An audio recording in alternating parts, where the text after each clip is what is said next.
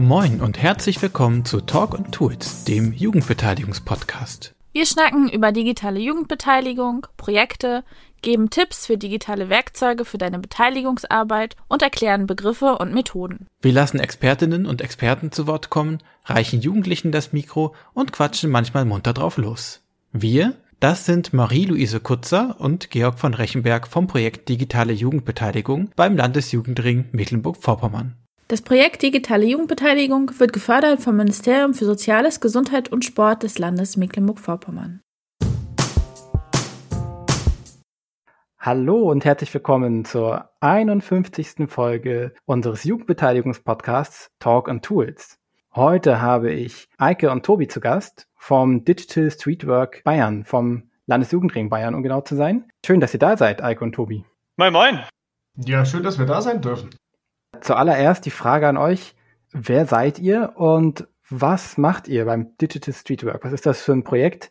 Bitte einmal die Kurzfassung. Also ich bin der Tobi und bin einer der Digital Streetworker vom Bayerischen Jugendring, wie du gerade schon gesagt hast.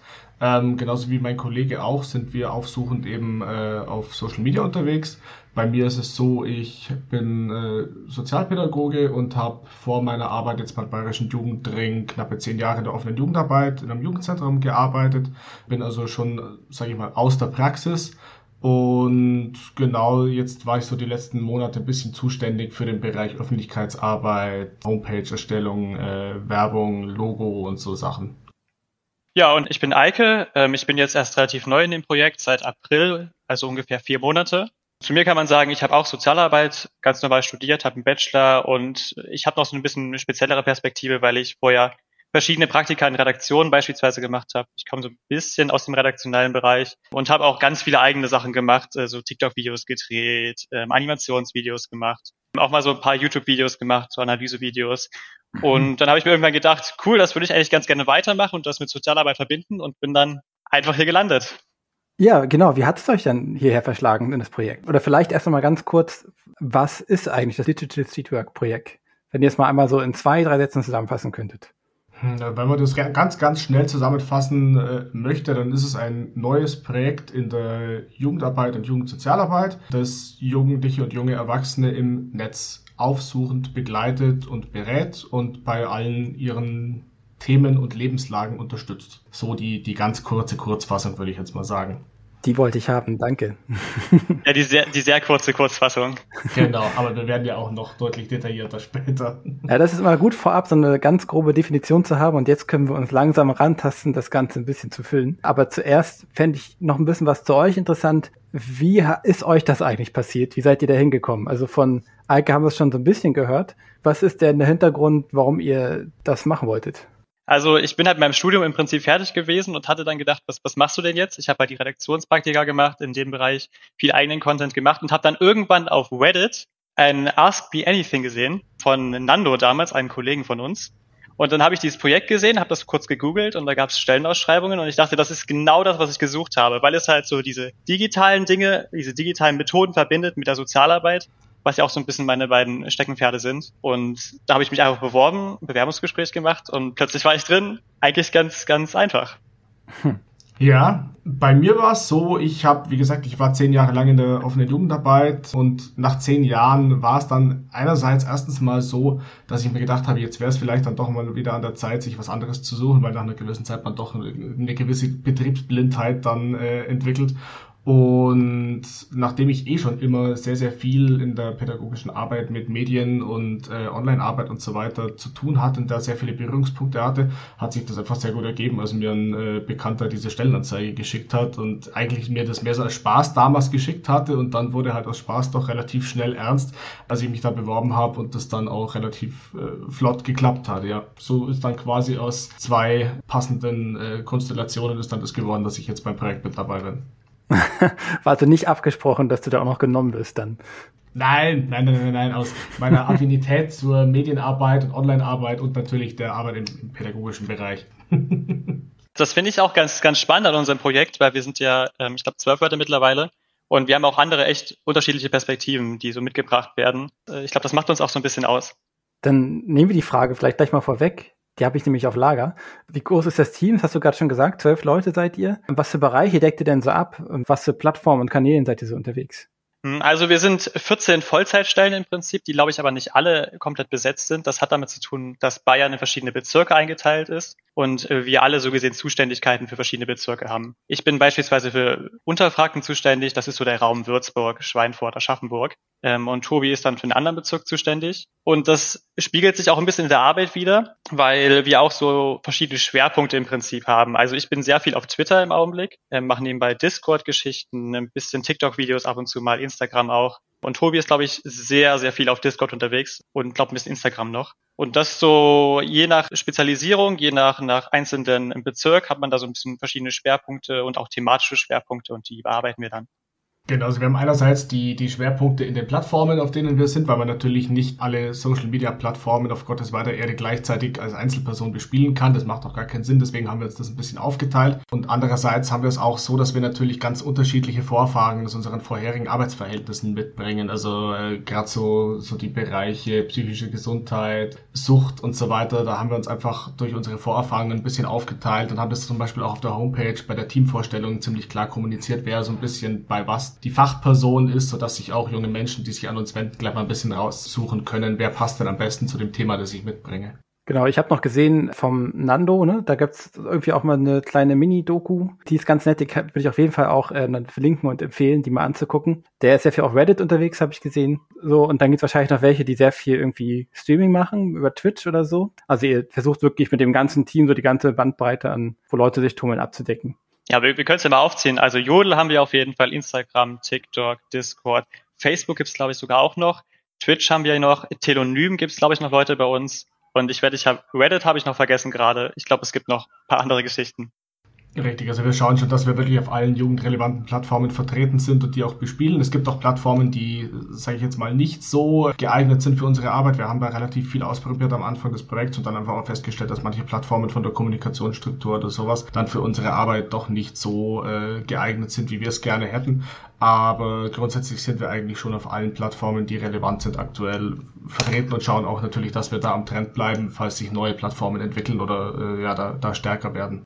Ihr seid also beide ja bei dem Projekt erst dazugekommen, aber vielleicht könnt ihr trotzdem ein bisschen was dazu sagen. Wie ist das eigentlich zustande gekommen und was war die ursprüngliche Idee dahinter? Ja, dazugekommen äh, neu ist, äh, ist, ist gut gesagt. Also ich meine, das Projekt an sich gibt es erst seit September 2021. Das heißt, das ist grundsätzlich alles noch ganz, ganz frisch. Ähm, ich bin seit September 21 mit dabei. Der Eike ist später mit dazugekommen. Der ist noch neuer mit dabei. Und zustande gekommen ist das Ganze, weil 2021, Mitte des Jahres, der Bayerische Jugendring vom Bayerischen Sozialministerium damit beauftragt worden ist, dieses Projekt eben zu starten und so junge Menschen im Netz zu erreichen, weil da eben ein Bedarf gesehen wurde. Und dann ging das Ganze relativ schnell. Pläne für dieses Projekt lagen zum Glück schon etwas länger in der Schublade. Da hat der Bayerische Jugendring schon äh, fleißig vorgeplant gehabt, mal für diesen Fall eben. Dadurch konnte das Projekt dann auch sehr schnell gestartet werden. So schnell, dass als wir im September eingestellt worden sind, zum Beispiel unsere Büroräume in München noch gar keinen Internetanschluss hatten, was äh, ja die Arbeit in den ersten Wochen etwas verkompliziert hat, weil wir uns dann erstmal organisieren mussten, wie wir denn überhaupt jetzt unsere Arbeit machen und da auch einfach ganz, ganz viel Recherchearbeit am Anfang betrieben haben, was denn zum Beispiel andere Projekte, die ähnlich arbeiten, da schon machen, äh, ob es überhaupt solche Projekte gibt, die da ähnlich arbeiten und genau so ist das Ganze dann zustande gekommen. Momentan ist das Ganze noch aus äh, dem Aktionsplan Jugend finanziert. Das heißt, es ist aus Corona-Fördergeldern bezahlt und bedeutet in dem Rückschluss leider auch, dass es Stand momentan zum 31.12.22 auch ausläuft, dieses Projekt. Das heißt, wir haben jetzt noch vier Monate ungefähr, die wir arbeiten und dann sind wir arbeitslos. Aber ganz so schlimm ist es dann zum Glück doch nicht, weil wir doch, äh, sage ich mal, relativ optimistisch in die Zukunft blicken. Ähm, die Frau Sozialministerin hat sich sehr, sehr wohlwollend dem Projekt gegenüber mehrfach schon geäußert. Wir durften das erstes Projekt vom Bayerischen Jugendring überhaupt das Ganze im Ministerium direkt vorstellen äh, und das sind schon alles so Zeichen, wo man sieht, da ist Interesse da und da ist auch Interesse da, das Projekt weiterzuführen. Plus die ganze politische Maschinerie dahinter malt natürlich sehr langsam und dementsprechend gibt es da leider noch keine offizielle Stellungnahme zur Verlängerung. Ja, und, und zusätzlich merken wir auch jeden Tag in unserer Arbeit, also der Bedarf ist einfach enorm. Also das kann man sich wirklich gar nicht vorstellen. Wir könnten da auch, glaube ich, nur locker 20 Leute mehr einstellen, die das machen. Ja, ich habe gehört, das Internet ist groß genug. das Internet ist, ist ziemlich groß, ja. ja, ja, richtig. Und ich vermute auch mal, äh, ihr seid ja jetzt quasi Pioniere auf dem Gebiet, dann ist ja anzunehmen, dass eure Expertise auch auf jeden Fall gefragt sein wird. Absolut. Also wir haben auch schon Anfragen aus anderen Bundesländern, die Interesse zeigen, auch ähnliche Projekte zu etablieren. Und ja, wie du sagst, also wir leisten Pionierarbeit. Die Sachen, die wir erleben und auch in der Häufigkeit erleben, die sind so eigentlich noch kein oder sind nur sehr selten Bestandteil in der sozialen Arbeit. Ähm, oder wenn dann nicht in dieser, in dieser Masse. Und auch die Arbeitsweisen an sich, zu denen wir später noch kommen, ähm, unterscheiden sich einfach ganz, ganz stark zu, zu dem, was bisher in der sozialen Arbeit gemacht wurde. Und deswegen ist es einfach eine ganz neue und wichtige Sache, die da gerade passiert. Du hattest eben, Tobi, so ein bisschen so angesprochen, andere Projekte, die es vielleicht so was ähnliches schon mal versucht haben. Da habt ihr euch ein bisschen nach umgeguckt. Gibt es denn da anderes? Also wir sind auf euch eigentlich nur gestoßen, weil wir von jemand anderen den Claim gehört haben, wir sind Pioniere auf dem Gebiet Digital Streetwork, aber das kam uns gar nicht vor wie Digital Streetwork, also haben wir mal nach Leuten geguckt, die das wirklich machen. Was war denn ihr? das hast du jetzt schön gesagt, ohne jemandem auf den Schlips treten zu wollen. Ähm, also so aufsuchende Arbeit, wie wir es machen, gibt es momentan unseres Wissens nach kein anderes Projekt, die das machen. Es gibt andere Projekte, die ähnlich heißen.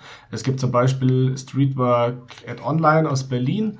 Die sind aber hauptsächlich auf den Bereich islamistische Radikalisierung äh, spezialisiert, also haben Themenschwerpunkte. Dann gibt es die Amadeo Antonio Stiftung, die auch Radikalisierungsprozesse ähm, ja, präventiv behandelt hauptsächlich. Und so ist es, dass, dass es zwar mehrere Projekte gibt, die ähnlich heißen, aber nicht so diesen Streetwork-Charakter haben, wie wir den haben, beziehungsweise dann auch sehr, sehr schwerpunktmäßig unterwegs sind, wo wir hingegen natürlich sehr themenoffen sind und da nicht auf bestimmte Gebiete spezialisiert oder eingeschossen sind. Man findet auch immer wieder, wenn man in der täglichen Arbeit unterwegs ist im Internet, Kolleginnen, zum Beispiel auch SozialarbeiterInnen, ähm, Einzelne, die sich da auch echt viel Mühe geben. Ähm, zum Beispiel auf Instagram habe ich öfter mal Leute gesehen. Aber das sind dann wirklich einzelne Leute. Ich glaube, so projektmäßig, das sind wir schon sehr speziell. Hm. Es ist auch so, dass wir da jetzt, glaube ich, ein bisschen einen Trend gesetzt haben, dadurch, dass wir jetzt halt doch sehr, sehr öffentlich schon auftreten. Es tauchen jetzt immer wieder auch Profile von Mitarbeitenden aus der sozialen Arbeit auf, die sich eben auch Digital Street Worker nennen. Was genau dahinter dann die fachliche Komponente ist äh, und, und ob das dann wirklich auch Organisationen sind oder ob das Einzelpersonen sind oder äh, Streetworkende vor Ort, die eben sich auch einen Account gemacht haben oder sowas, das ist dann immer ein bisschen schwer rauszufiltern, was das jetzt genau ist das ist vielleicht ein guter Punkt, um einmal auf die Frage zu kommen, worin ihr einen Unterschied seht, wenn ihr denn einen seht, zwischen klassischem, in Anführungszeichen, Streetwork und Digital Streetwork. Also der, der große Unterschied ist natürlich, dass wir online unterwegs sind und das auch fast nur. Also wir sind im Netz, wir schreiben die Leute im Netz an, wir haben Kontakt über das Netz, also alles online. Und ich glaube, das ist auch schon der, der ganz große Unterschied, weil klassisches Streetwork ähm, ist natürlich auch viel lokal gebunden. Wir haben so ein paar Geschichten in die Richtung, dass wir zum Beispiel Kooperationen gemacht haben mit den Bezirken, mit Organisationen aus den Bezirken, für die wir zuständig sind. Also bei mir, ich war zum Beispiel in Würzburg bei Jugendeinrichtungen und JugendträgerInnen und habe mich da als Projekt vorgestellt und wir haben da auch Kooperationen geplant, die teilweise auch schon durchgeführt wurden. Also wir haben so eine regionale Bindung, aber die ist natürlich lange nicht so stark, wie das bei Streetwork normal wäre. Ähm, ich würde auch sagen, wir haben auch ähm, paar Gemeinsamkeiten, mal anzufangen. Also es gibt ja so Streetwork-Prinzipien, die aufsuchende Arbeit, also dass man Klientinnen anspricht, direkt anspricht, das haben wir dann so gesehen auch ins Digitale übertragen. Also wir haben Profile, da könnte man sagen, das entspricht der passiven aufsuchenden Arbeit und wir haben aktives Aufsuchen, indem ich zum Beispiel auf Twitter schaue, wenn Leute schreiben, dass ihnen richtig scheiße geht und da meinen Kommentar drunter setze, dass sie mich anschreiben können. Ich unter Schweigepflicht stehe und ähm, ich für die Probleme auch gerne ansprechbar bin. Und ja, das sind, das sind so die, die, die großen Sachen. Unterschiede würde ich auch sagen, liegen so ein bisschen im Klientel. Wir haben, glaube ich, auch öfter Leute dabei, die zum Beispiel sehr starkes Social Anxiety haben und dann auch echt Probleme haben, überhaupt Leuten gegenüberzutreten. Und die erreichen wir, glaube ich, weil die häufiger mir zum Beispiel auch sagen, dass sie bisher noch keinen Kontakt zu ähm, sozial arbeitenden Einrichtungen in irgendeiner Art und Weise hatten. Also die soziale Unterstützungssystem hat da, glaube ich, auch ein paar Leute verpasst, um es mal so zu formulieren. Und die erreichen wir zum Beispiel. Und das sind auch so, glaube ich, so Unterschiede. Ansonsten, welche schon, wenn schon dabei sind, also wir haben natürlich auch noch andere Prinzipien, die sich ähneln. Also wir sind super niedrigschwellig, wir sind auf den Plattformen, wo die Leute auch wirklich jetzt gerade schon sind. ist auch ein Konzept von Streetwork, dass man wirklich so einfach wie möglich diesen Kontakt ermöglicht. Wir sind ressourcenorientiert, wir sind freiwillig äh, aufgebaut. Das heißt, Leute schreiben mit uns äh, und wenn sie irgendwann keine Lust mehr haben, dann ist es auch vorbei, dann schreiben wir auch nicht mehr mit denen. Und wir bieten auch eine Form von Anonymität, die, glaube ich, aber auch noch ein bisschen spezieller ist, weil mit uns kann man im Prinzip fast komplett anonym schreiben, je nach Plattform. Da muss man ein bisschen aufpassen, weil die Plattformen natürlich Daten sammeln. Ähm, aber ich glaube, das zeichnet uns auch ziemlich aus. Was man einfach sagen kann, ist, dass wir junge Menschen erreichen, die äh, bisher von der sozialen Arbeit so noch nicht erreicht werden konnten, einfach weil keine Ressourcen dafür da sind. Und deswegen ist es auch so, dass wir auf keinen Fall jetzt irgendwie einen Ersatz darstellen oder die klassische soziale Arbeit, Streetwork oder Jugendhäuser oder sowas ersetzen wollen. Das wollen wir nicht und das können wir auch gar nicht. Äh, und das wäre auch völlig schwachsinnig, das zu wollen, sondern wir sind eine Ergänzung, die einfach jetzt äh, einen Bereich abdeckt oder eine Lebenswelt von jungen Menschen abdeckt, die schon länger existiert, aber bisher einfach noch nicht im Fokus von sozialer Arbeit stand. Und das ist eben genau der Bereich, in den wir jetzt vordringen, wo wir eben schauen, welche Menschen gibt es da, wie kann man die erreichen, wie kann man die ansprechen, welche Bedarfe und äh, Themen bringen die mit und einfach was sind so die Feinheiten und die, die Rahmenbedingungen, die dann da eben für die Arbeit dort herrschen.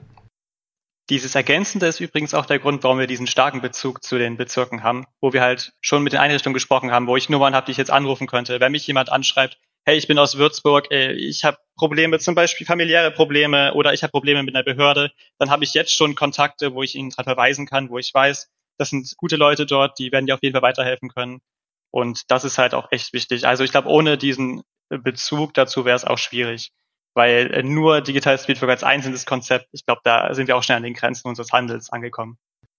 Ja, es ist ja wie so oft bei digitalen Angeboten, dass man einen zusätzlichen Raum erschließt, ohne jetzt vorhandenes umwerfen zu wollen oder gar zu können, weil wenn man es täte, dann hätte man die Basis gar nicht mehr dafür, für die eigene Arbeit. Das ist bei der digitalen Jugendbeteiligung bei uns genauso.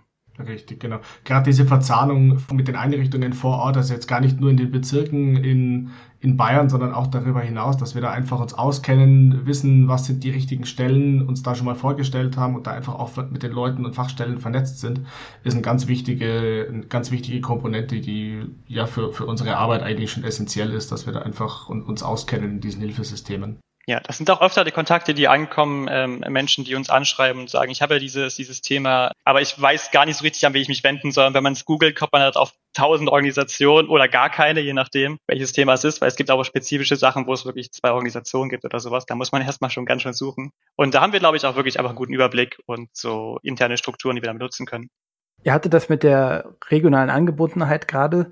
Ihr seid ja spezifisch ein Projekt in Bayern. Und was macht ihr oder macht ihr das überhaupt, dass wenn euch Leute von anderswo anschreiben äh, oder ihr Leute an, ansprecht, also man sieht ja das den Leuten nicht per se an, wo sie herkommen, im Internet erst recht nicht. Ist das einfach eigentlich egal in der alltäglichen Arbeit oder wenn es halt rauskommt, dann guckt ihr, ja, hier melde ich doch mal bei der der Stelle in Berlin oder so. Also spielt das äh, eine Rolle für euch in der Arbeit, wie intensiv ihr weiterarbeitet mit den Menschen? Also da ist es so, ich, sage dir jetzt mal ganz kurz die, die Definition unserer Zielgruppe. Mhm. Das sind junge Menschen, bestenfalls zwischen 14 und 27 Jahren und aus Bayern. Und äh, jetzt habe ich dieses schöne Wort bestenfalls gesagt, weil es ist natürlich so, wir arbeiten zu einem Großteil anonymisiert mit unseren Klientinnen und bei einem Großteil wissen wir schlicht und ergreifend gar nicht, wo sie herkommen wir haben bei manchen Plattformen natürlich die Möglichkeit, das einzugrenzen. Also gerade zum Beispiel Jodel ist dann natürlich sehr, sehr stark, was so den regionalen Bezug angeht, weil man einfach genau weiß, wo die Leute sitzen wo, oder zumindest in welchem Bezirk oder in welchem Umkreis sie sitzen. Bei anderen Apps oder Plattformen wissen wir das oftmals nicht und gehen dann davon aus, dass die Leute aus Bayern kommen, die sich bei uns melden. Aber wir haben natürlich auch junge Menschen dabei, die, die nicht aus Bayern sind. Das muss man ganz klar sagen. Das Internet hört leider nicht an der bayerischen Landesgrenze auf und äh, dem sind sich vermutlich auch alle bewusst, äh, die mit diesem Projekt zu tun haben. Nichtsdestotrotz schauen wir eben, dass wir durch diese regionale Vernetzung auch einfach gezielt junge Menschen aus den Bezirken und aus Bayern ansprechen, um da eben auch, sage ich mal, unserem Auftrag hauptsächlich für die bayerischen Jugendlichen da zu sein, gerecht zu werden. Und was Tobi gerade auch schon meinte, bei Jodel kann man ja super gut einstellen, dass man diesen regionalen Bezug hat. Beispielsweise auch auf Twitter kann man schon bestimmte Begriffe durchsuchen und dann speziell nach Bayern durchschauen. Man kann zum Beispiel auch Nearju als ähm, so kleines Parameter mit reinwerfen und dann schauen, ich möchte alle Tweets in der Nähe von Würzburg haben und sowas in der Art. Und das, das mache ich schon. Also wir forcieren uns schon oder fokussieren uns schon sehr auf diese Gebiete und das ist ja auch unser Auftrag, es mal so zu formulieren. Und ich, ich glaube, es gibt halt auch viele Möglichkeiten, das zu machen. Also Discord ist zum Beispiel eine Plattform. Ich, ich sage das jetzt einfach mal, ich hoffe, dass alle ZuhörerInnen das auch kennen. Discord? Ich glaube schon, oder? Wir haben über Discord auch schon geredet im Podcast. Gut, gut, das, das wollte ich hören, ja. äh, und da gibt es natürlich vielleicht auch, da gibt es auch Server, die natürlich einen regionalen Bezug haben, das kann man schon sagen. Ähm, es gibt teilweise Unis, die auch solche Server haben ähm, und dementsprechend kann man da schon auch wirklich auch eben im großen Internet kleinere Gruppen suchen. Okay. Ich habe natürlich ein bisschen eure Homepage mir angeguckt und abgesehen von dem großen Team, das vorgestellt wird und von den grundsätzlichen ja, Informationen, steht da auch noch was von einem Beirat. Was macht der Beirat bei euch? Was hat der für eine Funktion? Also den Beirat, den kann man ein bisschen als Expertengremium beschreiben. Der setzt sich aus Fachpersonen unterschiedlichster Disziplinen zusammen und soll so aus verschiedenen Perspektiven auf dieses Projekt draufschauen und helfen, das Projekt fachlich weiterzuentwickeln und voranzubringen. Da ist es natürlich so, dass wir uns, wie du schon gesagt hast, auf Neuland befinden und dementsprechend das alles noch von Grund auf neu entwickeln. Und deswegen ist es einfach wichtig, da die unterschiedlichsten Akteure und Akteurinnen aus Politik, aus der Streetwork, also aus der klassischen Streetwork ähm, und so weiter einfach vor Ort zu haben und mit dem Boot zu haben, um da die entsprechenden Expertisen auch mit einfließen zu lassen in die Projektentwicklung. Viel mehr gibt es dazu eigentlich auch gar nicht zu sagen. Der Beirat ist unterstützend für dieses Projekt da und hilft einfach in der, in der Entwicklung des ganzen Arbeitsfeldes.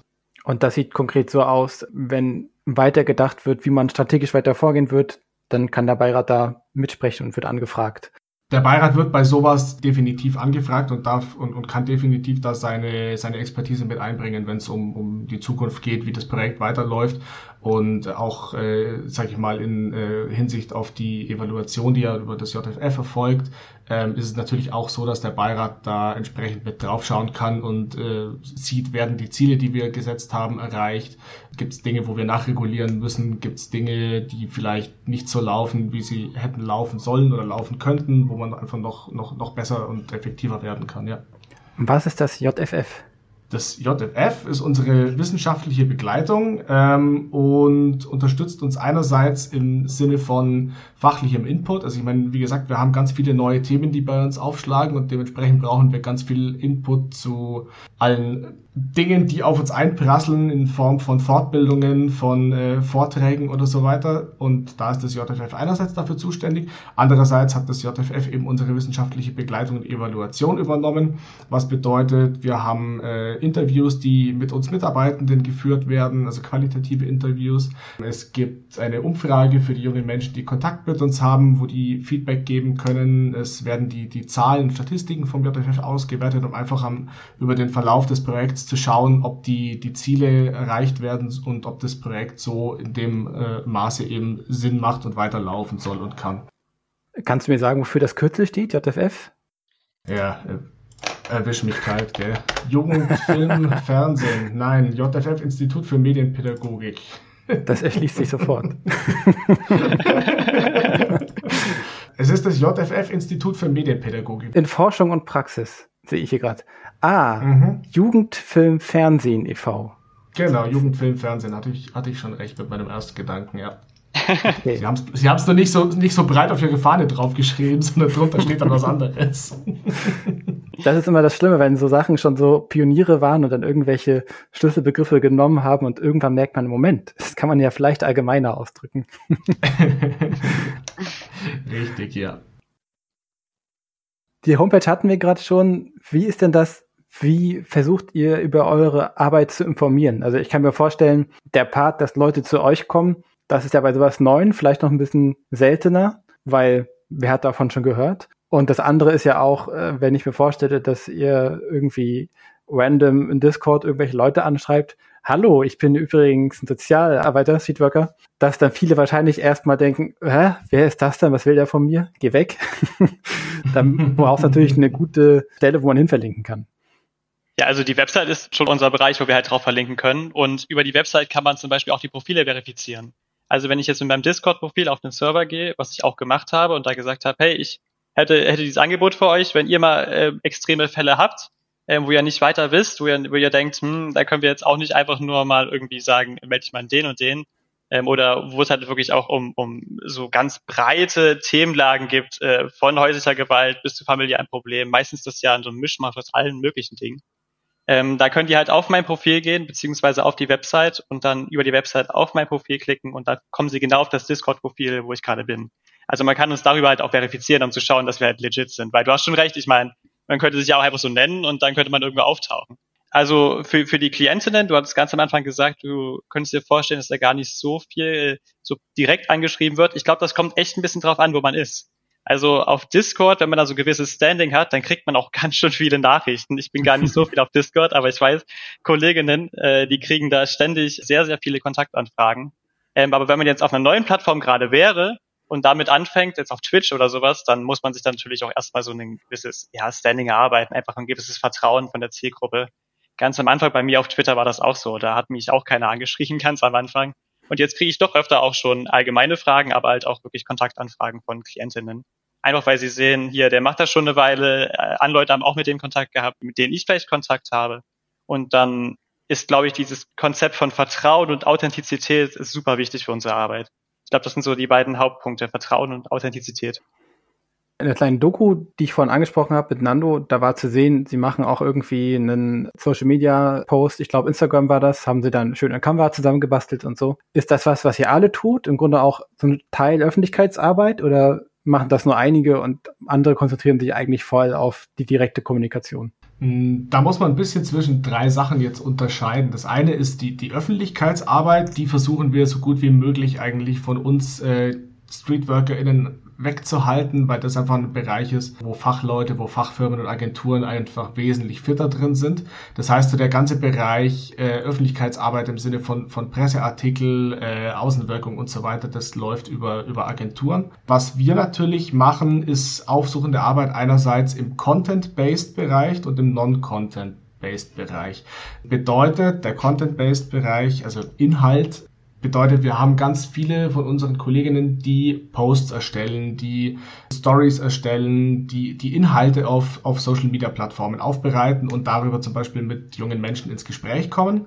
Das ist einer unserer Ansätze. Der andere Ansatz ist eben der Non-Content-Based Bereich, der, wie er schon sagt, eben dann ohne, sage ich jetzt mal, erstellten Inhalt zurechtkommt. Das ist die klassische Kontaktarbeit und, und Beziehungsarbeit, die über alle möglichen Kanäle stattfinden kann und über die dann zum Beispiel auch die Beratungsarbeit ja, zustande kommt oder ein Großteil der Beratungsarbeit zustande kommt. Das heißt, wir sind anwesend, wir sind ansprechbar für die jungen Menschen und sind auf den Plattformen, die die sich selber schon geschaffen haben, einfach mit dabei und äh, schwimmen da so mit, sage ich jetzt mal. Natürlich immer mit unseren, mit unseren dienstlichen Profilen, die klar erkennbar sind, dass wir fliegen nicht irgendwie undercover äh, und geben uns dann erst im Gespräch zu erkennen oder so, sondern wir sind von vornherein ganz klar als Digital StreetworkerInnen gekennzeichnet. Und so versuchen wir da eben möglichst auch verifiziert zu sein und ein sicherer Ansprechpartner, sichere Ansprechpartnerin für die jungen Menschen darzustellen. Am Ende sind das ja auch große Netzwerke. Beispielsweise auf Discord gibt es dann auch einzelne Server, die aus den Server-Mods bestehen im Prinzip. Und wenn sich das einmal so ein bisschen rumspricht, dann kann man da, glaube ich, auch über kleine Netzwerke sehr große Netzwerke erreichen. Und zum Beispiel auch aus so journalistischer Perspektive, also wir kriegen schon, glaube ich, recht viele Presseanfragen auch und wir waren auch öfter schon im BR und also da gibt es auch auch Interesse an diesem Feld. Es ist ja auch ein neues Feld, es ist ja auch interessant und man muss ja auch mal so allgemein sagen, wir haben einfach Möglichkeiten, die, glaube ich, andere Sozialeinrichtungen zum Beispiel nicht geboten haben. Also wir dürfen beispielsweise in unserer Arbeit auf Plattformen mit Leuten Kontakt aufbauen, die natürlich datenschutzrechtlich schwierig sind. Also Twitter zum Beispiel ist nicht end-zu-end -end verschlüsselt. Deswegen haben wir da auch interne, ähm, ich sag mal nicht Vorgaben, aber wir haben da Methoden entwickelt, wie man, wie man damit umgeht. Und unsere Methode im Augenblick ist zum Beispiel, dass wenn wir merken, es ist jetzt eine Form von Klientinnenkontakt, also es gibt einen Beratungsbedarf, dann bieten wir den Leuten an, hey, ähm, du, du schreibst gerade auf dieser Plattform XY, beispielsweise Twitter, das ist nicht end-zu-end verschlüsselt. Die Plattform kann mitlesen, was du machst, kann das maschinell auslesen. Dass da jetzt keiner da sitzt in dem Twitter-Headcorp und da irgendwo alles mitliest, ist schon klar. Aber die können das halt so gesehen, diese ganzen Daten mitnehmen, die können die Gespräche auswerten. Und dann sagen wir halt, es gibt andere datenschutzrechtlich bessere Alternativen, wie zum Beispiel Signal. Und da muss man auch wirklich sagen, sehr, sehr viele Leute sind auch bereit dann zu sagen, ja, lass uns da mal lieber dort schreiben. Aber am Ende ist es, glaube ich, wichtiger, den Kontakt aufrechtzuerhalten. Und wenn die Kennzeichen sagen, ich möchte nur auf dieser Plattform schreiben, da muss man dem, glaube ich, auch entgegenkommen. Und wie gesagt, da haben wir Möglichkeiten. Ich weiß, Sozialeinrichtungen, mit denen ich auch schon Kontakt hatte, die waren da echt überrascht von. Ähm, da wird uns auch einfach Freiraum geboten, um unsere Arbeit zu machen, weil wenn wir ehrlich sind, wenn ich jetzt auf Discord wäre, in einem Discord-Server ähm, und ich würde sagen, ich mache jetzt nur Kontakt über Signal, bitte kommt alle über Signal auf mich zu, dann ist unsere Arbeit auch irgendwann kaputt. Weil ähm, Streetwork muss ja auch dort sein, wo junge Leute sind. Und die sind halt in diesen Netzwerken, die sie aufgebaut haben, mit denen sie Kontakt haben. Und ich glaube, da muss man auch dort aufsuchen, wo sie jetzt gerade sich aufhalten. Da erkennt man auch ganz stark die, die Lebensweltorientierung, die einfach in unserem Projekt praktiziert wird, beziehungsweise nach diesem Ansatz, nach dem wir arbeiten. Äh, wir, wir bieten die Möglichkeit einer möglichst sicheren Kommunikationsplattform. Wenn das aber von den jungen Menschen nicht gewünscht ist, dann bekommen sie von uns trotzdem die Unterstützung dann eben auf der Plattform, die sie für sich ausgesucht haben, um mit uns in Kontakt zu sein. Ja klar, so wie auch ein normaler Streetworker oder Streetworkerin auch nicht sagt, okay, ich verlasse jetzt hier diese, weiß ich nicht, illegale Pop-up-Party, weil es halt illegal, sondern im Zweifelsfall bleibt der Mensch dann trotzdem dort, um mit jemandem zu reden oder was auf was aufzupassen oder so, ne? Richtig, genau. Und, und was wir zum Beispiel auch selber nicht machen, das äh, ist für uns wahrscheinlich schon selbstverständlich, aber ich will es trotzdem mal betonen, wir erheben natürlich jetzt auch keine Daten von den Leuten. Wir haben keine Ordner oder sowas in der Art, wo wir aufschreiben, mit wem wir da wie Kontakt hatten. Wir haben eine Dokumentarliste, die völlig anonymisiert ist, wo es so gesehen nur darum ging, hier war ein Kontakt, wie tief war der Kontakt, so gesehen, wie lange haben wir mit den Leuten geschrieben und was ist das grobe Thema. Ja, finde ich aber wichtig zu sagen, dass die Leute uns da auch ähm, vertrauen können. Genau, also das bedeutet, wir führen jetzt keine, keine Statistik oder Klientenakten oder sowas. Was aber natürlich schon ist, äh, also wir arbeiten nach dem Prinzip der Datensparsamkeit, also nur die nötigsten Daten werden von uns erhoben. Wenn es dann aber gerade zum Beispiel an, an äh, tiefergehende Fälle geht, wie zum Beispiel eine Therapieplatzvermittlung oder sowas, dann müssen wir natürlich gewisse Daten abfragen, wie zum Beispiel den Wohnort oder sowas oder den ungefähren Wohnort, sage ich jetzt mal. Wir brauchen natürlich keine Adresse, aber zumindest mal so den, das, das Postleitzahlengebiet oder sowas, weil es natürlich sonst äh, keinen Sinn macht, mit den Leuten auf Therapieplatzsuche zu gehen, wenn wir nicht wissen, wo die Leute ungefähr herkommen. Also da, wir, wir erheben nur die Daten, die wir wirklich für die, für die Arbeit mit den jungen Menschen auch brauchen und alle anderen Daten müssen die Jugendlichen uns nicht rausgeben. Also grundsätzlich müssen die Jugendlichen uns gar keine Daten rausgeben. Wenn die sagen, ich will dir nicht sagen, wo ich herkomme, dann sagt die Person, äh, ich, dann sagt die Person das und dann ist das auch okay. Dann können wir da halt zum Beispiel äh, ja Seiten an die Hand geben, wo man sich selber informieren kann oder so, aber dann können wir natürlich nicht aktiv in so einem Prozess mit dabei sein oder schwerer. Und ich glaube, das ist auch so ein krasser Vorteil von uns. Das habe ich schon öfter auch gehört, dass Leute gesagt haben, ich schreibe ja auch mit dir, weil ich weiß, äh, ihr wisst nicht, wer ich bin. Ich muss mich nicht mit Gesicht zeigen. Keiner weiß von meinem Umfeld irgendwie, dass ich Kontakt mit euch habe. Äh, und das bietet einfach eine Sicherheit, um sich auch zu öffnen letztendlich. Und ja, nicht jeder Kontakt ist ja eine krasse Einzelfallhilfe. Manchmal wollen die Leute sich auch mal so ein bisschen ausschreiben, zum Beispiel mal drüber reden, über was auch mal sie gerade betrifft. Und das können wir halt super gut bieten durch diese Anonymität. Ihr seid noch nicht so lange dem Projekt, seid ihr, aber erstens habt ihr sowieso schon lange Erfahrung in dem Bereich und ihr habt ja auch schon gesagt, in der kurzen Zeit ist auch schon viel passiert. Was sind denn so Probleme, von denen ihr sagt, bei den jungen Menschen, die begegnen euch häufiger oder vielleicht auch Probleme, wo ihr sagt, oh, das war irgendwie merkenswert? Vielleicht erstmal allgemein. Ich, ich würde wirklich sagen, das kommt total drauf an, auf welcher Plattform man unterwegs ist. Also auf Twitter erreiche ich zum Beispiel Leute, die überwiegend über 18 sind, äh, trotzdem noch Teil unserer Zielgruppe. Ich glaube, auf TikTok, als ich dann mal zwei, drei Videos gepostet habe, da hatte ich halt nur Kontakte, die deutlich unter 18 waren. Also wirklich äh, jüngere Menschen auch. Und dementsprechend sind auch die Problemlagen natürlich anders. Also die haben dann äh, familiäre Schulprobleme zum Beispiel gehabt. Ähm, Leute, die ich auf Twitter habe, haben öfter alles Mögliche, was im Spektrum der Mental Health Geschichten liegt. Von, ich denke, ich habe eine depressive Verstimmung oder eine Depression, ich hätte gern ähm, diesen Therapieplatz dafür, wie kann ich damit vorgehen? Zu häuslicher Gewalt hatte ich zum Beispiel als Thema auch über 18. Also es ist wirklich ganz, ganz breites Spektrum. Und manchmal schreibe ich auch mit Leuten nur über ihre Lieblingscomputerspiele oder sowas, weil das, das will ich auch nochmal betonen. Ich glaube, es ist auch wichtig in so einem Online-Kontakt, dass man auch nicht nur die so gesehen Gespräche hat, wo es super negativ ist, sondern dass Leute auch so ein bisschen Spaß dabei haben, auch merken, dass sie mit Leuten sprechen, die ähnliche Interessen haben, die und dadurch kann man, glaube ich, auch einfach Beratungen und Beziehungen aufbauen zu den Leuten, die sonst schwierig wären. Und ja, ich glaube, bei, bei Tobi wird es das auch wieder unterscheiden mit Discord. Richtig, also es ist so, dass äh, bei uns alle, alle Themen auf ploppen, die, sage ich mal, junge Menschen beschäftigen. Das geht von äh, der ersten Beziehung über den ersten Kuss, den ersten Sex und sonstiges bis hin zu familiären Themen, Schulthemen, äh, der Übergang Schule, Beruf, Ähm, aber man kann, denke ich, schon sagen, dass so der Dauerbrenner bei allen, die wir im Projekt arbeiten, das Thema psychische Gesundheit ist. In allen seinen Facetten natürlich. Aber das ist schon das, was, was hauptsächlich bei uns auftaucht und uns tagtäglich begleitet, dass wir da einfach mit Thematiken konfrontiert sind äh, aus den unterschiedlichsten Bereichen dieses Oberbegriffs. Ja. Und zum Beispiel bei mir auf Arbeit, also in meiner richtig aktiven, aufsuchenden Arbeit, wenn ich jetzt auf Twitter bin und bestimmte Begriffe durchsuche, weil ich kann ja jetzt nicht alle Tweets in Deutschland durchsuchen, das also das sind einfach Zehntausende. Und viele davon entsprechen ja auch gar nicht meiner meiner ähm, Situation, weil man muss schon feststellen, zum Beispiel Twitter als Plattform ist sehr speziell, da gibt es ganz viele PolitikerInnen, ganz viele JournalistInnen und die sind ja so gesehen außerhalb von unserer Zielgruppe und auch gar nicht für mich relevant. Da gibt es aber auch ganz andere Blasen oder Bubbles, um es so zu formulieren. Und da suche ich zum Beispiel explizit auch nach Leuten, die den Begriff Einsamkeit benutzen oder einsam, weil das ist so ein Thema, was mir schon früh aufgefallen ist. Das ist einfach auch in, in ich sag mal, meiner Generation als 26-Jähriger klingt das ein bisschen seltsam. Aber auch bei jungen Leuten gibt es ganz viele Menschen, die sehr einsam sind. Und da habe ich mir auch so selber einen Schwerpunkt gesucht durch meine Arbeit letztendlich. Ich fand das ganz interessant. Du hattest gerade angesprochen. Ein wichtiger Teil ist auch zu zeigen, hey, ich bin auch ein Mensch mit Interessen, mit denen du auch über Sachen, die dich einfach interessieren, äh, sprechen kannst ich versuche das nochmal ein bisschen zu verstehen. Der Gedanke dahinter ist, mit den Menschen auch eine Basis zu finden. Erstmal, dass es vielleicht auch ja nicht einfach nur eine schlimme Erfahrung ist, mit dir zu reden. Ja, ja, das, das ist, ich glaube, das ist auch sehr wichtig einfach, weil letztendlich ist das Ziel ja, die, die Schwelle für Kontakt so niedrig wie möglich zu halten. Deswegen sind wir auf den Plattformen, wo sie jetzt gerade sind. Und ich glaube, sie wird noch mal niedriger gehalten, wenn man äh, so gesehen nicht so ein negatives Gefühl hat, mit den Leuten zu schreiben mir wird auch öfter gesagt, ich schreibe mit Leuten wirklich über krasse Probleme und trotzdem habe ich öfter auch gehört, dass sie mich sympathisch finden, weil ich halt trotzdem ab und zu mal ein nettes GIF reinsetze oder halt äh, so ein bisschen ironisch oder sowas schreibe.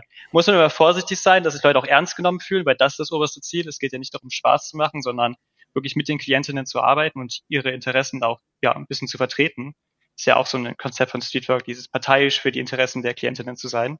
Ähm, und das finde ich, finde ich schon wichtig, auch diese Beziehung da aufzubauen und zu halten. Ich benutze zum Beispiel auch, wenn ich merke, Leute äh, haben so ein bisschen so einen Gaming-Fokus, da benutze ich auch bestimmte Begriffe, zum Beispiel wie GG zum Beispiel oder, oder HFGL habe ich auch letztens geschrieben, als ein, ein Mensch zu, zum nächsten Psycholog in den Termin gegangen ist. Und ich glaube, das kann man auch machen, wenn man diese Beziehung hat, nicht einfach so, da muss man diese Beziehung aufbauen, da muss man auch ein bisschen das Gefühl dafür entwickeln, wie sind die Menschen so drauf. Aber ich glaube, wenn man dieses Gefühl hat und da auch ähm, ein bisschen selbstbewusst reingeht, dann kann man da auch einfach über solche Mittel auch ganz andere äh, Beziehungen aufbauen. Oder im Anime-Kontext Uwu benutze ich zum Beispiel auch ab und zu mal, auch meistens eher ironisch, ehrlich gesagt. Jetzt musst du diese ganzen äh, Codewörter für die Leute, die es nicht kennen, einmal aufschlüsseln. Ja, GG ist äh, Good Game, also äh, hast du hast du gut gemacht im Prinzip. Manchmal kann man das auch bestimmt ironisch benutzen. Kommt, glaube ich, vor allem aus ja aus der, ich sag mal, Multiplayer-Bereich bei Counter Strike oder sowas hat man das immer geschrieben. Bei Strategiespielen auch. Ganz gängiger Term bei League of Legends schreibt man auch immer GG am Ende. HFGL ist Have Fun, Good Luck. Ähm, so ein bisschen mit, wo man mit startet in den Tag, sage ich mal. Also versuch Spaß zu haben und viel Glück dabei, viel Erfolg. Schreibt man meistens am Anfang vom Computerspielen aller Art. Äh, und Uwu, das, das kann ich nicht erklären, das muss man mal googeln. Das ist aus dem Anime-Bereich so, so eine Term. Einfach UWU. Aber es, es geht halt darum, ähm, das sind so Referenzen, die man einbauen kann. Und ich glaube, wenn Leute erkennen, okay, hier, diese Referenz, die ich kenne, die benutzt diese Person auch, dann hat man halt auch gleich ein ganz anderes Gefühl. Und letztendlich sind wir sehr erkennbar mit unseren Profilen. Wir posten zu bestimmten Dingen. Wir ähm, stellen uns ja auch so ein bisschen da. Jeder stellt sich im Internet so ein bisschen da, indem wir bestimmte Themen auch besetzen. Und die Leute kennen uns ja gar nicht. Und da kann man halt, glaube ich, diese, diese Beziehung auch, ja, ich hatte schon mal gesagt, viel krasser aufbauen dadurch. Hat aber auch einiges natürlich mit Authentizität zu tun. Also diese Begriffe zum Beispiel, die der Ike jetzt gerade verwendet hat, die würde ich zum Beispiel nicht verwenden, weil ich einfach, das ist nicht meine Sprache. Ich bin nicht im Gaming und auch nicht im Anime-Bereich unterwegs und dementsprechend, äh, ich verstehe ich versteh diese Begriffe zwar, aber ich würde sie jetzt nicht selber nutzen, äh, weil mich das einfach ja, unglaubhaft macht. Ich bin 31 Jahre alt und äh, im Normalfall äh, ist das nicht mehr die, die Sprache, die man mit 31 spricht und das ist auch nicht die Sprache, die die jungen Menschen wahrscheinlich von mir erwarten würden und dementsprechend ist es wahrscheinlich dann eher ein bisschen, äh, wird es als, als Anbietern äh, wahrgenommen, äh, wenn ich mich so ausdrücken würde. Also ich habe schon auch einen, einen sehr lockeren und sehr lustigen Umgang mit den jungen Menschen, was auch einfach, ja, das macht einen einfach auch ja, fördert so, so einen Beziehungsaufbau, aber halt einfach auch auf einer auf einer Ebene, so dass man sich persönlich damit, damit noch identifizieren kann als, als Mitarbeitender. Ja, man muss auch immer aufpassen, dass es nicht zu cringig wird, ehrlich gesagt. Da muss man, muss man schon so sagen. Also ich sage immer Mut zum Cringe letztendlich. Wir sind jetzt äh, Sozialarbeitende im Internet und das ist immer so ein bisschen cringe, glaube ich, manchmal. Also es ist, es ist ein bisschen seltsam, würde ich damit sagen. Wenn wir bestimmte Themen besetzen und da so plötzlich in so Gruppen reingehen oder wenn Leute auf Twitter schreiben, dass ihnen schlecht geht und da setzt einer plötzlich so eine Nachricht drunter, der vielleicht am Anfang nur zehn FollowerInnen hat, ist es halt schon ein bisschen seltsam. Aber ja, letztendlich ist es auch Teil unserer Arbeit, muss man so zu formulieren. Und Tobi, du kannst die alle noch lernen, du kannst, du kannst die auch in deinem Alter noch gerne verwenden. aber, aber du hast vorhin äh, ein gutes, nach einem guten Beispiel gefragt. Äh, da ist mir eingefallen, zum Beispiel war ich bei so einem Festival ähm, und eine, eine gute Freundin hatte mir vorher so einen kleinen Pepo geschenkt. Das ist so ein kleiner grüner Frosch, den man auf Twitch ganz gut kennt. Ah, ja, ja. Genau, ähm, gibt es auch eine andere Variante von, ist klammern wir jetzt alles mal am besten kurz aus, aber auf Twitch ist das halt so ein Emoji. Und das habe ich mir in den Hut gehangen und jemand hat das auf meinem Instagram-Foto erkannt, hat mich deswegen angeschrieben und das ist jetzt ein Kontakt, den ich seit ungefähr anderthalb Monaten habe, wo es auch um, ich sag mal, schlimmere Sachen ging. Aber er hat halt dadurch gedacht, krass, äh, der hat sowas, ich, ich kenne das voll und dadurch haben wir halt auch eine Beziehung aufgebaut. Und seitdem schicken wir uns ständig diese äh, Pepo-Twitch-Sticker hin und her. Wunderbar. Und wenn ich es richtig gesehen habe bei Nando, dann könntest du, Tobi, bei ihm auch einfach noch ein bisschen Gaming-Nachhilfe bekommen. Hm, das ist eben genau dieses Ding. Wir haben uns das ja ein bisschen aufgeteilt in die, in die Bereiche Gaming, Social Media, Kontaktarbeit und so weiter. Und ich bin da einfach gleich am Anfang voll in die Kontaktarbeit und aufsuchende Arbeit eingestiegen ähm, und habe da auch inzwischen ein, ein, sehr, sehr großes Standing, gerade auf, auf Discord, wo ich mich mit ganz vielen Menschen auch vernetzt habe, die da, sage ich mal, federführend für den deutschen Bereich sind und da auch ja, sehr gute Zusammenarbeit habe. Und dementsprechend überlasse ich da auch den Gaming-Bereich momentan noch sehr, sehr gerne meinen Kollegen und Kolleginnen, die da drin aufgehen. Ja, es, es, es würde ja auch keinen Sinn machen, wenn wir jetzt alle zum Beispiel auf ein Spiel uns fokussieren und dann alle League of Legends oder sowas spielen. Ich meine, in der Theorie gibt es da, glaube ich, genug Bedarf äh, an Beratungstätigkeiten, aber praktisch würde man es dann, glaube ich, auch irgendwann, also man muss sich auch ein bisschen breiter aufstellen und das finde ich auch schon der richtige Weg. Nicht alle müssen Minecraft mit irgendwelchen Klientinnen spielen. Aber es ist, ist eine Möglichkeit. Also ich habe auch schon Valorant mit Klientinnen gespielt und ich glaube, das ist halt da wirklich was, äh, diese Person hat sich unfassbar wertgeschätzt gefühlt. Das kann man sich gar nicht vorstellen, wie oft ich da positive Nachrichten dafür gekriegt habe, mal drei Stunden mit dem Klienten Valorant zu spielen. Das ist natürlich nicht meine Hauptarbeit, auf keinen Fall. Das habe ich, glaube ich, ein oder zweimal gemacht in den vier Monaten jetzt, also auch wirklich nicht oft. Aber in gewissen Situationen kann man das, glaube ich, schon verwenden. Also es ist einfach eine Möglichkeit, mit den Leuten Beziehungen und auch Form von Kommunikation aufzubauen. Jetzt haben wir ganz viel über Zielgruppen geredet, Leute, die ihr erreicht, auf den verschiedenen Plattformen, die verschiedenen Altersgruppen. Gibt es auch Bereiche, wo ihr sagt, boah, da kommen wir irgendwie nicht gut ran? Also ihr habt vorhin auch schon mal angesprochen, bei manchen Plattformen ist es auch gar nicht so einfach, da überhaupt in Kontakt zu geraten. Und vielleicht gibt es ja auch manche Milieus oder Zielgruppen, wo man sagen muss, na, die sind auf so eine Art und Weise von Streetwork nicht so leicht zu erreichen? Also ich würde sagen, wir sind schon sehr breit aufgestellt. Ähm, es gibt natürlich einfach Gruppen, die man äh, schwieriger erreicht, aber wir haben schon eine super breite Aufstellung, auch thematisch zum Beispiel durch unseren Fokus auf das Gaming, durch den Fokus auf ähm, Animes, äh, aber auch äh, diese ganze Mental Health Geschichten sind ja wirklich auf allen Plattformen überall vertreten. Ich würde sagen, ähm, was wir als Projekt noch gut gebrauchen könnten, wenn ich jetzt mal so frei daherreden darf. Ich würde es natürlich auch ganz gerne sehen, wenn wir mehr Leute haben, die auch andere Sprachen einfach sprechen, also auch fließend im Schreiben. Ich glaube, das wäre sehr, sehr sinnvoll, weil ich glaube, es gibt auch viele Leute in Deutschland, die zum Beispiel jetzt äh, kein perfektes Deutsch sprechen oder sowas. Ähm, und das können wir halt auch einfach als Projekt mit zwölf Leuten, die wir sind, schwer anbieten, ehrlich gesagt. Das fände ich halt gut. Und ich glaube, es gibt einfach auch viele geschlossene Gruppen, wo wir nicht einfach reinkommen. Also nicht nur auf Discord, auch auf Reddit gibt es solche Gruppen. Das sind Gruppen, die haben sich über Jahre gebaut, äh, die haben vielleicht auch einen bestimmten Fokus. Vielleicht ist das jetzt auch nicht immer der positivste Fokus, wenn wir jetzt in den Bereich der Incels denken zum Beispiel. Aber ja, ich, ich glaube, wir sind schon ziemlich breit aufgestellt, würde ich sagen. Also ich wäre sehr zuversichtlich, dass wenn wir jetzt noch mehr Leute haben, dass wir noch mehr Leute erreichen. Theoretisch könnte man auch sagen, im Darknet sind wir zum Beispiel gar nicht, aber da müsste man auch mal überlegen, ähm, welche Leute wir da erreichen können. Wie gesagt, also wir haben zum Beispiel einfach den, den Fokus auf Menschen gesetzt, die einen Großteil ihrer, ihrer Lebenszeit und ihrer Freizeit online verbringen und die wir erreichen ganz viele Menschen, die außerhalb äh, vom, vom Online-Raum eigentlich kaum soziale Kontakte haben, die nicht auf der, auf der Straße unterwegs sind, nicht in ein Jugendzentrum gehen und auch nicht in einem Verein gebunden sind. Das ist ja genau der Vorteil von unserer Arbeit, weil diese anderen Menschen, die sind ja bereits von der sozialen Arbeit erreicht, beziehungsweise sind entsprechend äh, angebunden an, an Hilfesysteme oder an Systeme, die, die sie schon unterstützen können. Und da ist eben genau die, der Unterschied zu, zu unserer Arbeit nochmal, dass wir diese Menschen eben erreichen können, die bisher das nicht bekommen haben Ja, ich meine, wenn man jetzt rein logisch rangeht, Leute, die kein Internet haben, gibt es auch in Deutschland. Es gibt ja kein Recht auf Internet. Es gibt auch Leute, dass Internet abgestellt wird. Armut ist ja auch ein Thema, was in Deutschland leider häufig übersehen wird. Aktiv übersehen, würde ich sogar sagen. Da gibt es natürlich auch Leute, die wir gar nicht erreichen können, rein, rein physikalisch. Ähm, auch wenn Leute keine Handys haben, wenn sie zum Beispiel jetzt im Bereich der Obdachlosigkeit sind, dann können wir die Leute auch gar nicht unterstützen. Und obendrein ist dann der Augenblick auch angekommen, was kann ich als digitaler Streetworker leisten für Menschen, die äh, 100 Kilometer entfernt ja von Obdachlosigkeit bedroht sind. Ich kann mir sehr viel Mühe geben, an Organisationen verweisen, ich kann mit den Leuten zusammenarbeiten, irgendwie auch Mut zusprechen, weil darum geht es in der Situation auch. Aber da sind dann auch einfach Situationen angekommen, wo wir die Hilfen vor Ort brauchen und dann da zusammen auch zu arbeiten. Das glaube ich schon gut. Genau, wo wir dann wieder vermittelnd einfach ins, ins Spiel kommen und schauen, dass wir dann da zum Beispiel auch an Streetwork-Stellen oder andere Einrichtungen vor Ort weiterverweisen. Und wenn ich noch die kurze Werbung machen darf, also was wir auch als Angebot haben, wir haben Kontakt zu einer ehrenamtlichen Anwältin zum Beispiel und wir können auch so Rechtsfragen aufnehmen und dann weiterleiten. Und ich glaube, das bietet auch einfach eine Möglichkeit, äh, wenn du sagst, welche Gruppen erreichen wir nicht, ähm, dann haben wir da auch eine Gruppe noch mehr erschlossen, die jetzt eine ganz konkrete Rechtssituation haben, die wir da auch beratend unterstützend sein können, um dann eine erste Rechtseinschätzung zu kriegen.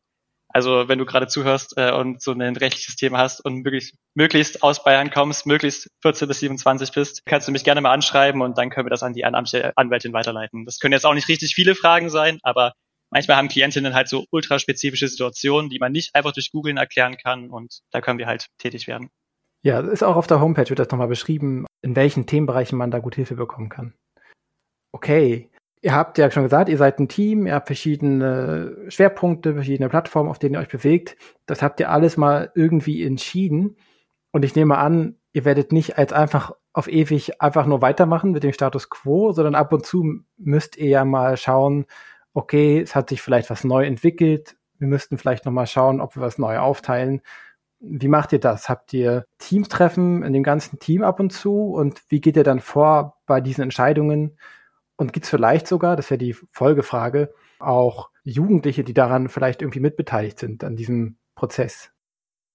Also es gibt ganz regelmäßige Teamtreffen. Einerseits in einem kleineren Team, das direkt beim BJR sitzt, wie zum Beispiel der Eike und ich. Es gibt dann auch noch das, das Großteam, wo dann wirklich alle 15, ne, Moment, Entschuldigung, 13 Leute mit dabei sind und wo wir einfach auch uns, uns austauschen und äh, Dinge besprechen, wie es eben weitergeht. Grundsätzlich ist es schon so, dass wir schauen, dass wir sehr strategisch vorgehen, wo natürlich auch der Bayerische Jugendring dann unterstützend tätig ist, weil die einfach eine riesen Erfahrung an, äh, haben, was sowas angeht. Wir versuchen, dass wir nicht zu schnell wachsen, weil wir durch unsere Arbeit natürlich und durch die räumliche Unbegrenztheit theoretisch den ganzen deutschsprachigen Raum bespielen. Und äh, wenn wir da zu schnell zu bekannt werden, dann ist es natürlich so, dass uns eine Riesenwelle an Anfragen überrollt und wir innerhalb von kürzester Zeit äh, irgendeine Art von, von Aufnahmestopp oder sonst was machen müssten, wo wir dann sagen müssen, es ist zwar nett, dass du uns schreibst, aber wir können deine Anfrage irgendwie erst zwei Monate oder sowas beantworten. Das ist natürlich überhaupt nicht zielführend.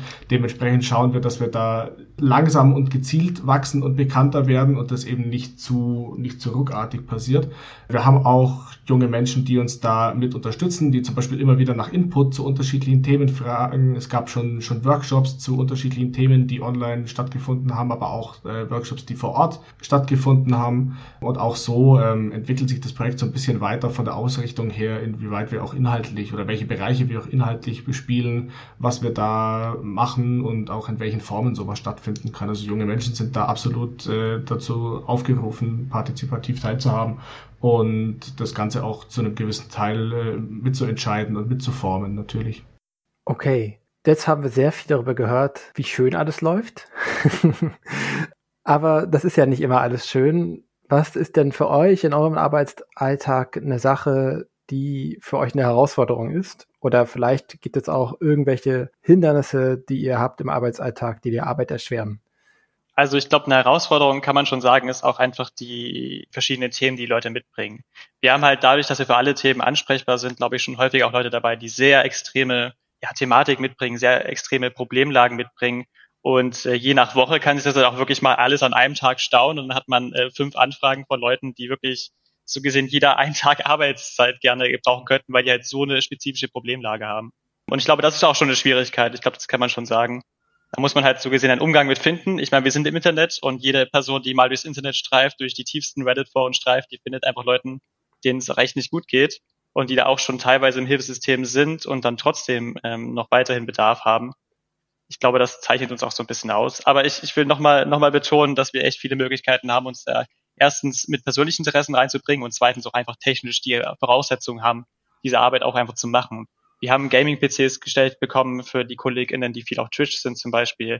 Wir haben alle leistungsfähige Laptops gekriegt. Wir haben ähm, alle, vor allem auch Datenschutz, ähm, sinnvolle Handys gekriegt, um es mal so zu formulieren. Und da haben wir einfach auch eine technische Ausstattung, um unsere Arbeit zu machen. Genau, das sind auf jeden Fall Herausforderungen, die wir haben. Dann einfach die, die Art der, der Fälle, die auf uns zukommen. Das sind einfach teilweise nochmal andere Situationen, als ich sie bisher kannte oder als auch viele von den Kolleginnen sie vorher kannten, weil eben jemand in diesem Bereich gearbeitet hat. Gerade zu der Bereich selbstverletzendes Verhalten und Suizidalität taucht immer wieder bei uns auf und das sind natürlich schon auch Extremsituationen, wo wir sehr, sehr vorsichtig agieren müssen, wo wir schauen müssen, wie verhält man sich, wie akut ist sowas, äh, wie gefährlich ist sowas jetzt für den Klient oder die Klientin gerade ähm, und was sind die, die geeigneten Schritte, wie man damit umgeht. Das, das, das Feingefühl und den richtigen Weg zu finden bei solchen Situationen ist definitiv eine große Herausforderung und was äh, für uns als Team auch eine Herausforderung ist, ganz klar einfach Feierabend zu machen, weil natürlich wir arbeiten zum Teil oder auch zu einem größeren Teil im Homeoffice und da die Trennung von Beruf und äh, Privatleben, dass zum Beispiel das Diensthandy aus ist, wenn Feierabend ist und dann nicht noch irgendwelche Anfragen reinkommen könnten oder man in der Rufbereitschaft ist oder sowas, dass solche Situationen einfach vermieden und ausgeschlossen sind. Das ist schon auch was, was da mit dazugehört, wo wir eben nicht, also wir, wir, wir sperren keine Einrichtung, kein Jugendzentrum zu und gehen nach Hause und damit ist klar, wir sind jetzt im Feierabend, sondern wir müssen schon selber schauen, dass wir uns da klar abgrenzen und auch dann eben im Feierabend sind, wenn Feierabend ist. Ja, da ist unsere Projektleitung aber auch dahinterher, muss ich sagen. Ähm, also, dass wir auch wirklich auf unsere psychische Gesundheit achten. Macht ihr auch sowas wie Nachtschichten mal? Also habt ihr einfach nur, wir machen unseren, weiß ich nicht, neun bis 17 Uhr Tag und dann ist gut generell? Oder sagt ihr, wir gucken auch mal bewusst, dass wir auch zu anderen Zeiten als den üblichen Arbeitszeiten mal erreichbar sind? Also da kann man sagen, wir, wir arbeiten bedarfsorientiert. Das heißt dann, wenn wir junge Menschen erreichen, würde jetzt auf den ersten Blick bedeuten, eigentlich nachmittags und abends, weil da junge Menschen natürlich nicht in der Schule, äh, in der Ausbildung oder sowas sind und am ehesten Zeit haben. Festgestellt haben wir eigentlich was ganz was anderes. Es gibt keine Uhrzeit, zu der wir nicht arbeiten könnten. Wir erreichen immer junge Menschen. Das ist vormittags, Leute, die krank zu Hause sind, die gerade in Quarantäne sind oder die keinen Job haben oder Schulverweigerer, also ganz unterschiedlich. Natürlich auch nachts Leute, die wach sind, die zocken oder da Zeit mit ihren Freunden verbringen oder auch Zeit alleine im Internet verbringen. Das ist natürlich auch ganz unterschiedlich. Also grundsätzlich gibt es keine Zeit, zu der wir nicht arbeiten könnten, was dann auch wieder die Schleife zurückmacht zu dieser, ähm, ja, auf sich selbst aufzupassen und äh, die Arbeitszeiten für sich selbst eben zu regeln. Aber grundsätzlich sind wir sehr frei, was unsere Arbeitszeiten angeht, was natürlich auch, also muss ich sagen, weiß ich sehr zu schätzen, weil man sich einfach sehr viel einteilen kann und äh, selber schauen kann, wie man das mit seinem eigenen eigenen Leben in Einklang bringt. Ja, also wenn ich zum Beispiel jetzt was auf Twitch machen würde, was ich sehr selten mache, vielleicht zweimal im Monat oder so, dann würde ich das auch einfach abends machen, weil dann ist einfach die Zeit, wo man die meisten Leute erreicht. Oder ich hatte mal eine Situation, wo ich einen Twitch-Stream gemacht hatte und dann irgendwie um 20 oder so eine Nachricht gekriegt habe von jemandem. Die Person meinte dann auch, ich bin jetzt 28, darf ich dich noch anschreiben? Habe ich gesagt, okay, du darfst mich noch anschreiben, das ist okay. 14 bis 27, aber auch mit 28, ich werde ich jetzt nicht gleich nach Hause schicken. Ich will vor allem erstmal hören, worum es geht. Vielleicht kann ich ja auch weiter verweisen an die Situation. Und dann hatte ich halt einfach noch einen zwei Stunden Discord-Call mit dieser Person, weil sie gerade in einer ziemlich akuten Krise war. Ähm, da muss man, glaube ich, auch ein bisschen die Bereitschaft mitbringen, sich da ja so ein bisschen reinzuhängen. Und letztendlich würde man das ja im Jugendzentrum auch machen. Wenn jetzt eine Person ist, die eine akute Krise hat, würde man ja in den meisten Fällen jetzt auch nicht nach Hause gehen. Solange es für die psychische Gesundheit von den Sozialarbeitenden in Ordnung ist. Macht ihr auch sowas wie Supervision? Habt ihr da ein Backup für euch selber?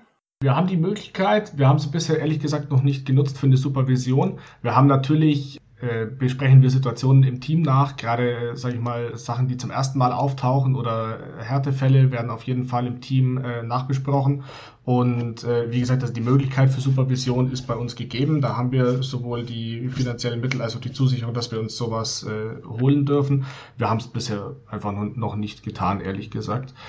Darüber hinaus haben wir natürlich auch alle anderen äh, Möglichkeiten, sage ich mal, auf, auf interne Fachkräfte aus den Reihen des Bayerischen Jugendrings und so weiter zurückzugreifen und haben auch im äh, Fall von Gefährdungsmomenten, also im Sinne von Kindeswohlgefährdung oder sowas, eine, eine zuständige ISOFAG-Stelle, an die wir uns wenden können. Jetzt machen wir noch mal eine Runde äh, Wunschkonzert, das mache ich immer ganz gerne. ihr wart ja sehr zurückhaltend mit den Hindernissen, die es bei euch bei der Arbeit gibt, jenseits der konkreten Fälle, die natürlich herausfordernd sein können. Aber wenn ihr euch jetzt mal was wünschen könntet, was würdet ihr gerne irgendwie noch im Rahmen von Digital Streetwork machen? Was würdet ihr gerne umsetzen? Oder was für Voraussetzungen müssten vielleicht noch geschaffen werden, damit eure Arbeit noch besser umsetzbar wäre? Ja, allgemein, also meine persönliche Meinung wäre, dass ich würde mich schon freuen, wenn es da eine Form von bundesweiten Angebot gibt oder halt gerne auch ähm, landesweit, aber dann halt bitte auch alle Bundesländer weil der Bedarf ist wirklich riesig. Das kann man sich, kann man sich gar nicht vorstellen. Und äh, ich glaube, es ist halt auch teilweise ein Vorteil, diesen regionalen Bezug zu haben, weil wenn wir zum Beispiel in Mecklenburg-Vorpommern werden oder sowas, dann äh, weiß ich nicht, welches Jugendzentrum ich da empfehlen würde, ehrlich gesagt. Da kann ich natürlich gerne googeln. Ich kann dann im Best Case noch jemanden anrufen, der jemanden kennt dort und die haben dann irgendwie Kontakt in die Richtung oder mit Einrichtungen vor Ort telefonieren und dann ein bisschen rauszufinden, was es für Angebote auch gibt. Aber das fände ich halt einfach gut, wenn es das bundesweit gäbe in der Form. Das fände ich fände ich angebracht und auch bedarfsorientiert, ehrlich gesagt, äh, weil es gibt sehr viele junge Leute im Internet und die können, glaube ich, Unterstützung auch ganz gut verdienen, viele von denen, oder gebrauchen, muss man so zu formulieren. Und ansonsten glaube ich halt, ähm, dass es natürlich noch Möglichkeiten gibt, was wir machen könnten. Will heißen Digital Streetwork. Ich würde mich auch freuen. Das machen wir auch in Zukunft auch vermehrt. Wir sind ja gerade so gesehen im ersten Jahr und haben da schon krass viel geschafft in dieser kurzen Zeit, ähm, noch ein bisschen digitalere Methoden auch anzuwenden. Also es wird, glaube ich, nicht mehr lange dauern. Dann werden wir irgendeine Form von Twitter-Bot haben zum Beispiel, was auch immer der dann kann muss man dann schauen, was davon überhaupt sinnvoll ist zu nutzen. Aber ich glaube, da gibt es einfach noch digitale Methoden, die man auch nutzen kann, digitale Tools, die man noch nutzen kann, die wir aus diesem Podcast hier hören, weil wir die anderen Folgen auch gehört haben. Und auch viele gute Tools vorgestellt worden. Und ich glaube, da gibt nee, da gibt es einfach noch Möglichkeiten, was man noch machen kann und die würde ich auch gerne einfach in Zukunft mitnutzen.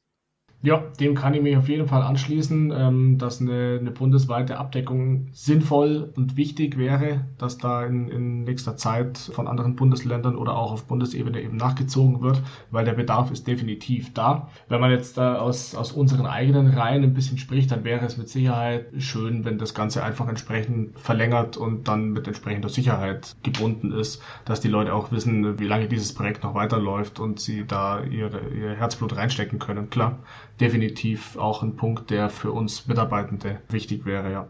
Für Streetwork ja auch generell, wenn es darum geht, dass man auch eine verlässliche Anlaufstelle schaffen will ne, und äh, Beziehungen aufbauen, dann ist es schlecht, wenn plötzlich nach einem Jahr alles wieder weg ist.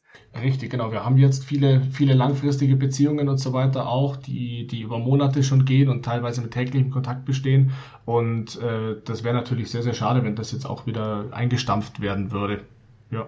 Und, und wenn ich mir das noch wünschen darf, einfach, das ist jetzt sehr utopisch, aber ich würde mich auch freuen darüber, wenn die Plattformen an sich auch ein bisschen mehr Verantwortung übernehmen, was da auf den Plattformen stattfindet. Weil es gibt einfach Plattformen, die sehr wenig regulieren, obwohl sie das eigentlich sagen, dass es da um die Gesundheit ihrer NutzerInnen geht. Da würde ich mir auch wünschen, dass auf politischer Seite vielleicht auch mal ein bisschen ähm, nochmal nachgehakt wird. Da gibt es aber auch gerade, jetzt gerade ja Ideen von der EU Privacy Act, glaube ich, heißt der. Also auf EU-Seite wird da auch vorgegangen und da, ja, es fällt mir einfach öfter auf, dass ich Situationen habe, wo ich denke, ähm, das ist schon krass, dass das jetzt nicht gelöscht wurde, obwohl das eigentlich sehr eindeutig den Guidelines nicht entspricht, die da aufgeführt werden. Und da gibt es aber Plattformen, die so gesehen wirklich nur das Mindestmögliche machen und keinen Deut mehr. Das finde ich schon nicht so cool. Und auch zum Beispiel was Mobbing angeht und sowas, da müssten die Plattformen meiner Meinung nach ein bisschen, bisschen stärker regulieren auch. Mhm. Ja, man muss da aufpassen, dass man nicht in die Falle gerät, so mit Melden und sowas, ne, letztlich den Job für die Plattform zu machen. Absolut, absolut. Da bin ich auch voll bei dir, weil das ist nicht unsere Aufgabe ähm, und wir sind nicht die Internetpolizei. Wir werden ja nicht irgendwas aufräumen. Das können wir auch gar nicht. Wir sind zwölf Leute feiern. Also 13 plus Projektleitung. Äh, nee, da bin ich, bin ich voll bei dir. Ähm, und da sehe ich auch, die, wie gesagt, die Plattform in Verantwortung letztendlich. Okay, dann bin ich mit meinen Fragen soweit durch. Ihr habt jetzt Möglichkeit, noch irgendwas anzusprechen, was wir womöglich vergessen haben könnten. Ich, ich würde ganz gerne von dir noch wissen, was hältst du denn von dem Projekt? Du hast es ja von uns gesehen, jetzt hast du mit uns gesprochen. Ähm, Gab es da vielleicht auch Sachen, wo du früher gedacht hast, ah, das machen die bestimmt anders und jetzt denkst du, hm, so und so machen die das?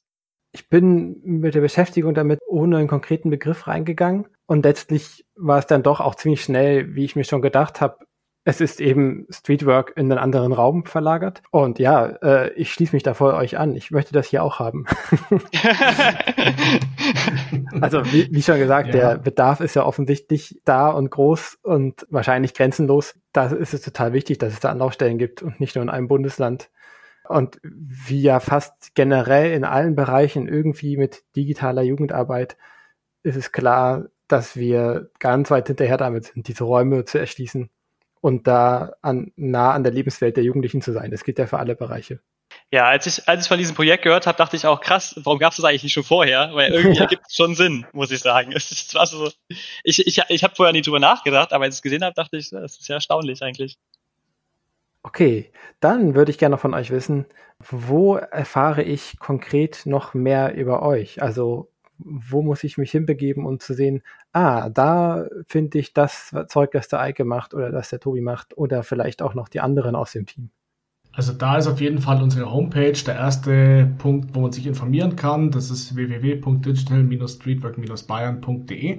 Da gibt es erstens mal einen Überblick über das Projekt und dann auch die Seite Team, wo alle Mitarbeitenden des Projekts aufgezählt sind, auch mit ihren Social-Media-Kanälen. Also da findet man jeden Social-Media-Kanal, der irgendwie zu unserem Projekt zuzuordnen ist. Und dazu eben auch noch die, die Fachrichtungen, die wir uns so ein bisschen spezialisiert haben.